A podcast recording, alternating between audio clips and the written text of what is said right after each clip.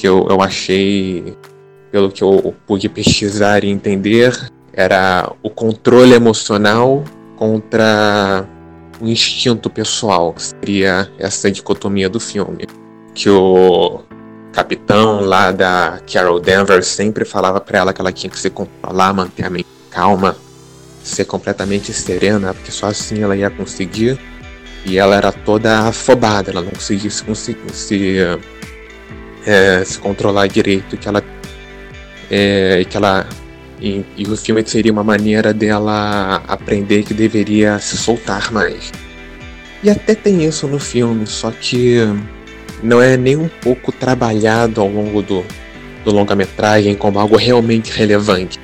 O filme realmente faz a sua a sua fama através das cenas em que ela é poderosa, em que ela acaba com todo mundo, em que ela humilha os outros caras que prendem ela, como ninguém para ela, como ela é invencível, como ela foi. Até como ela foi maltratada na infância pelo pai, pelos colegas de trabalho, é pouco é pouco desenvolvido e até no final do filme, na última cena em que ela iria confrontar o ex-comandante dela, tem uma inversão de papéis que é muito estranha.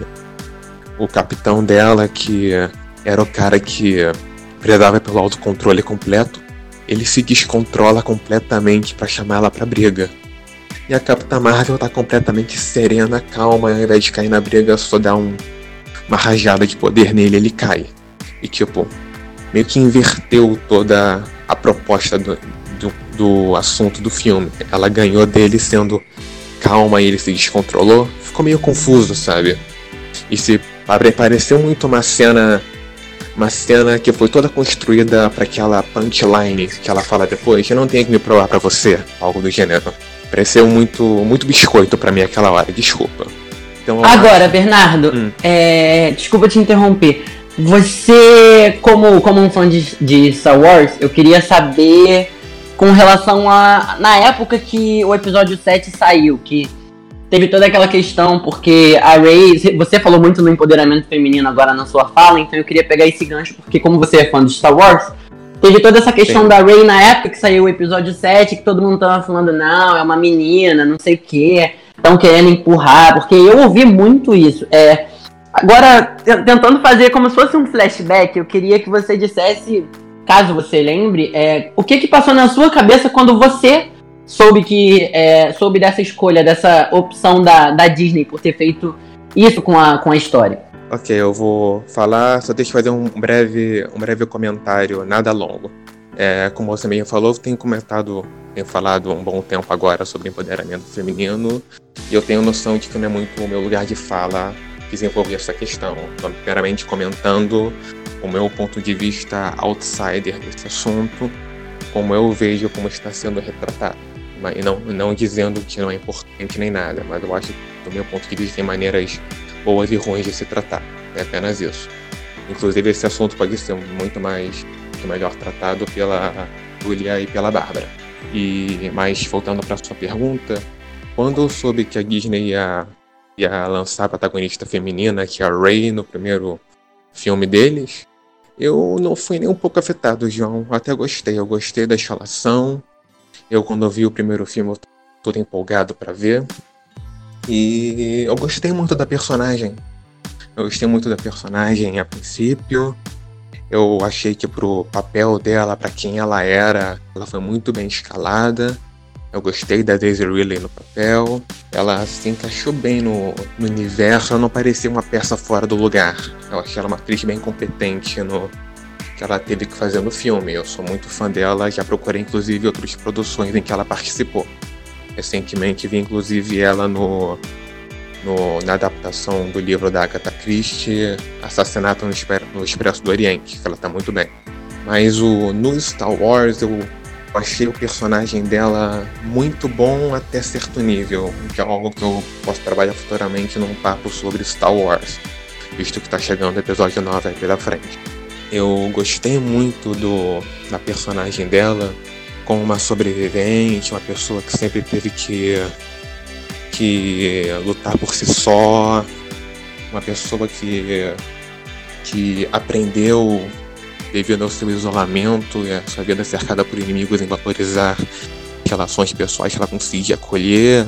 A gente pode ver isso pelo fato dela ter acolhido o BB-8 logo que encontrou ele, protegido ele, e como é da natureza dela ajudar as pessoas. Eu gostei muito da personagem, essa primeira parte do filme. Só que, conforme o filme fosse desenvolvendo, principalmente no episódio 8, eu achei que eles perderam a oportunidade de desenvolver ela como pessoa e passaram a focar muito mais nela como guerreira. E a maneira como eles fizeram isso foram, foi simplesmente dando para ela os poderes. Ah, ela, ela usa a força como ninguém, ela usa a força sem nenhum treinamento. Ela luta bem pra caramba sem nenhum treinamento. Eu acho que ela ficou uma personagem muito muito apelona, sabe? Eu acho que tem até um termo em inglês que usam bastante, chamada Mary Sue.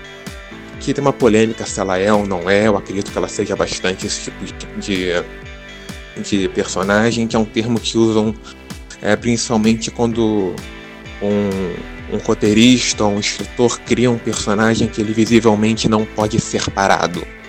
Ele faz tudo certo, todo mundo gosta dele, ele tem todos os poderes, ele sempre dá o seu jeito das situações, ele nunca perde. Ele nunca sofre, sofre um severo pessoal. Beleza. É, eu acho que... Você quer falar mais alguma coisa? Bárbara Cardoso! Eu mesma. Você, a senhora que agora vai entrar na berda.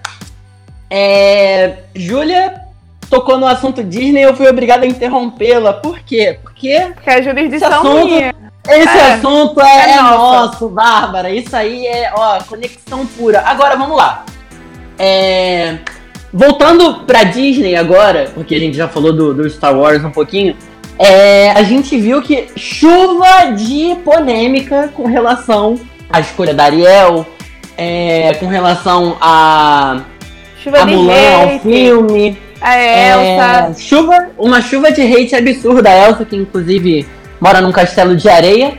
É, mas é, o que eu quero saber de você é, depois de ter visto Toy Story, da gente ter discutido com é, aquela questão da, do distintivo de xerife ter sido tirado do Woody e, e ido pra Jessie.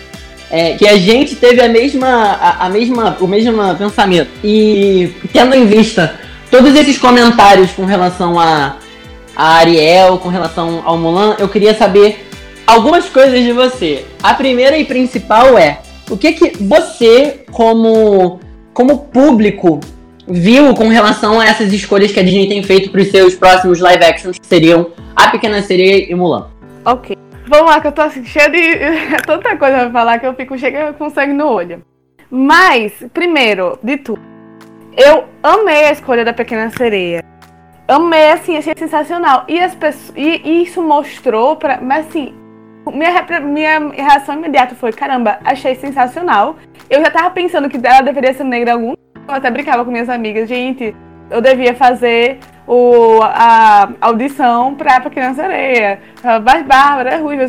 Faz todo sentido ela, se ela é uma pessoa que mora no fundo do mar, tem aquela vibe meio caribenha e não, de ser, não ser uma pessoa branca. Ela, ai, é verdade, acho, achava sensacional. E aí, mas assim, logo quando entrei na internet, quando, toda vez que sai uma notícia que desafia os padrões do que as pessoas estão acostumadas, a face feia do mundo à tona e ter desgosto de viver no planeta Terra em 2019, em que eu achava que, tipo, as pessoas já tinham, sabe, subvertido a cabeça dela. Eu vi coisas de gente assim, meu Deus, vai perder a representatividade ruiva, sabe? Vou, vou, o que que eu, eu, como ruiva, vou sentir quando não ver mais a, a Ariel ruiva?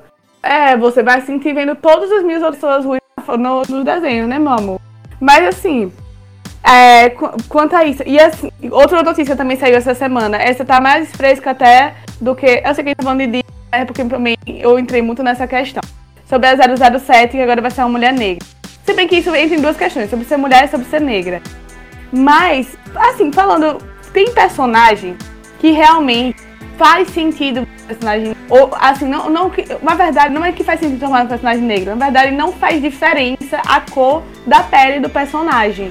Não faz diferença se a Ariel é branca ou é negra. Gente, sereia não existe, não existe. Então, assim, é eu não consigo descrever o sentimento de se sentir representado. Na... Eu fui uma menina que sempre gostou da pop.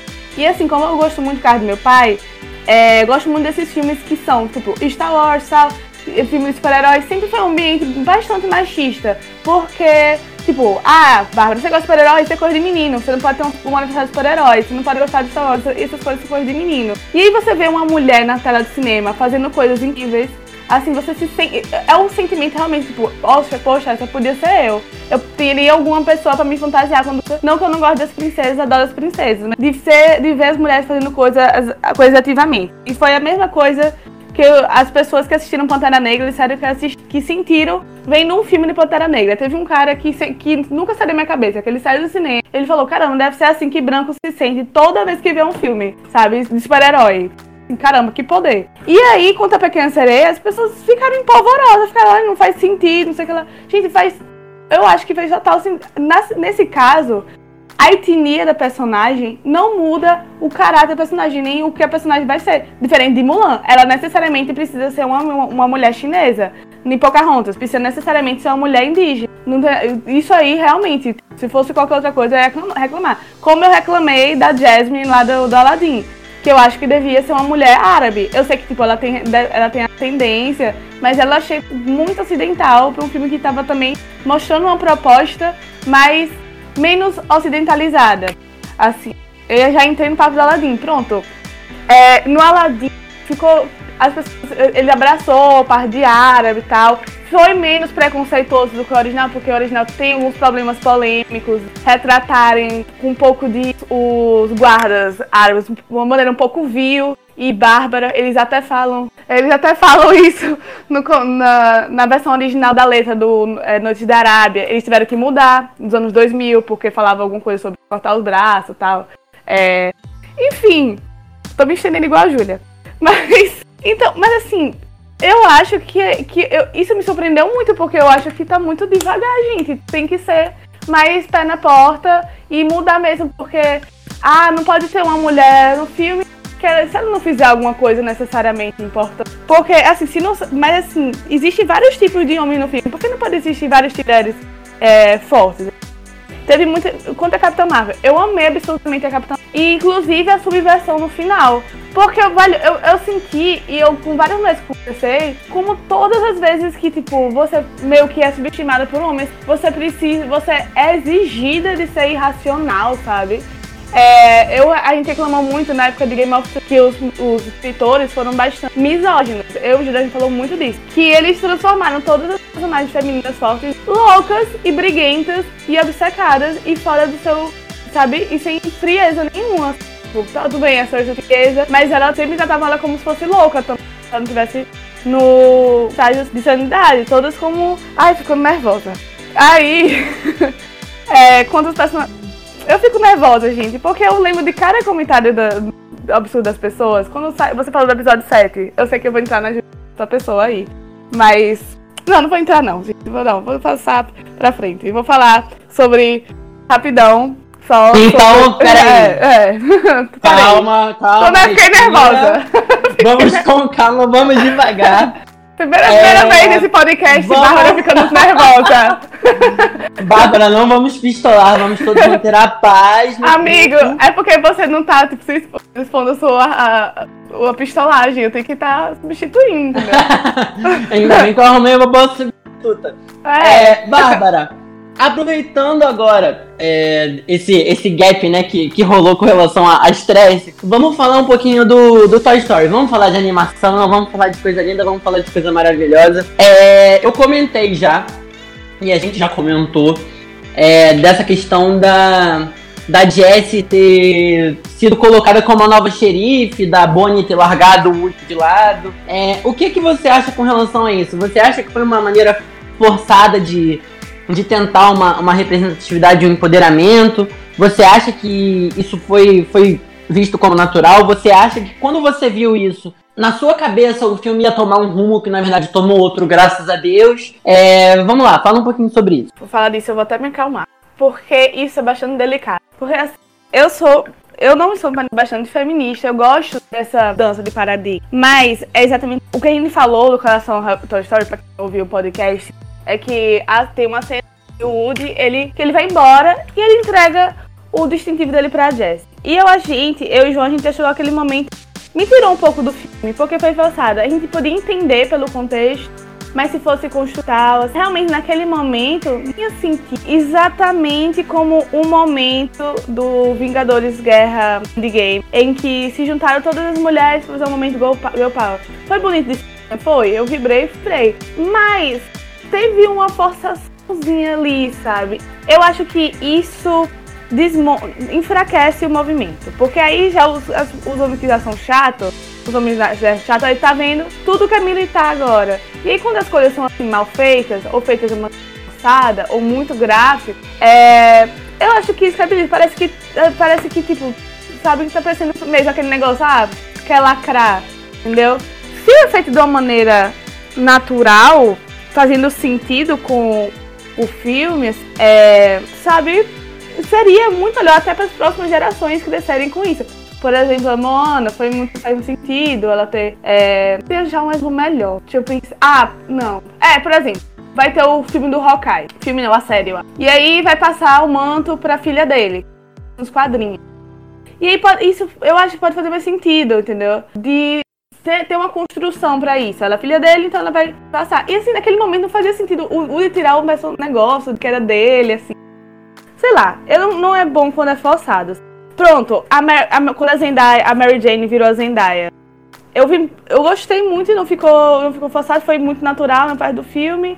E ela subverteu totalmente e ficou ok, sabe? Tem momentos feministas que são que são empoderadores e, e são e fazem mais pelo movimento do que é isso. Até no próprio Ultimato, antes teve alguma coisa. Não, foi no, foi no Guerra Ela fala, ah, ela não tá sozinha, ajuda as mulheres a, assim, a lutar. Foi um momento parecido, mas o tom foi diferente. Foi diferente. Aí eu, pra não entrar tanto no detalhe, é isso que eu tenho pra dizer. É isso? É isso, eu acho que eu tô Porque eu acho que se eu falar mais eu vou me entender. Bom, então, gente, agora eu vou coisa. passar. Fala, fala, fala que o reloginho já tá. Calma que eu voltei eu só falar... pra falar que o reloginho uhum. tá contra, mas vou deixar a Bárbara falar. Conclui, Bárbara. Deixa eu só falar mais uma, uma coisinha. Eu acho que ainda tá.